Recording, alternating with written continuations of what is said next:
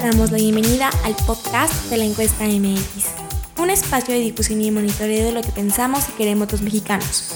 En este episodio presentamos el seguimiento de las tendencias relacionadas con la sucesión presidencial de 2024.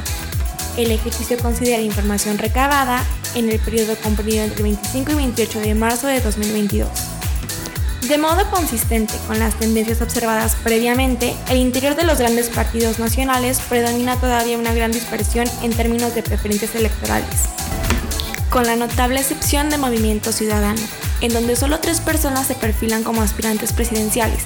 En el resto de los partidos la lista de aspirantes es relativamente amplia y plural. No obstante, en cada formación política se perfilan ya punteros a los que debemos prestar atención. Al interior del movimiento ciudadano, la mitad de los encuestados favorece a Donaldo Colosio, el alcalde de Monterrey, como su posible candidato. En segundo y tercer lugar se sitúan Samuel García, gobernador de Nuevo León, y Enrique Alfaro, gobernador de Jalisco, quienes concentran alrededor del 20% de las preferencias relativamente. En Morena existe una amplia lista de aspirantes. No obstante, el canciller Marcelo Ebrard se sitúa al frente con poco más del 30% de las preferencias. A cinco puntos de distancia le sigue Claudia Sheinbaum, la jefa de gobierno de la Ciudad de México, y en tercer lugar se sitúa Adán Augusto López con poco más del 13% de las preferencias. En Acción Nacional, uno de cada cinco encuestados prefiere a Ricardo Anaya como su candidato. La gran novedad es la senadora Lili Telles, quien se coloca en segundo lugar con el 16% de las preferencias.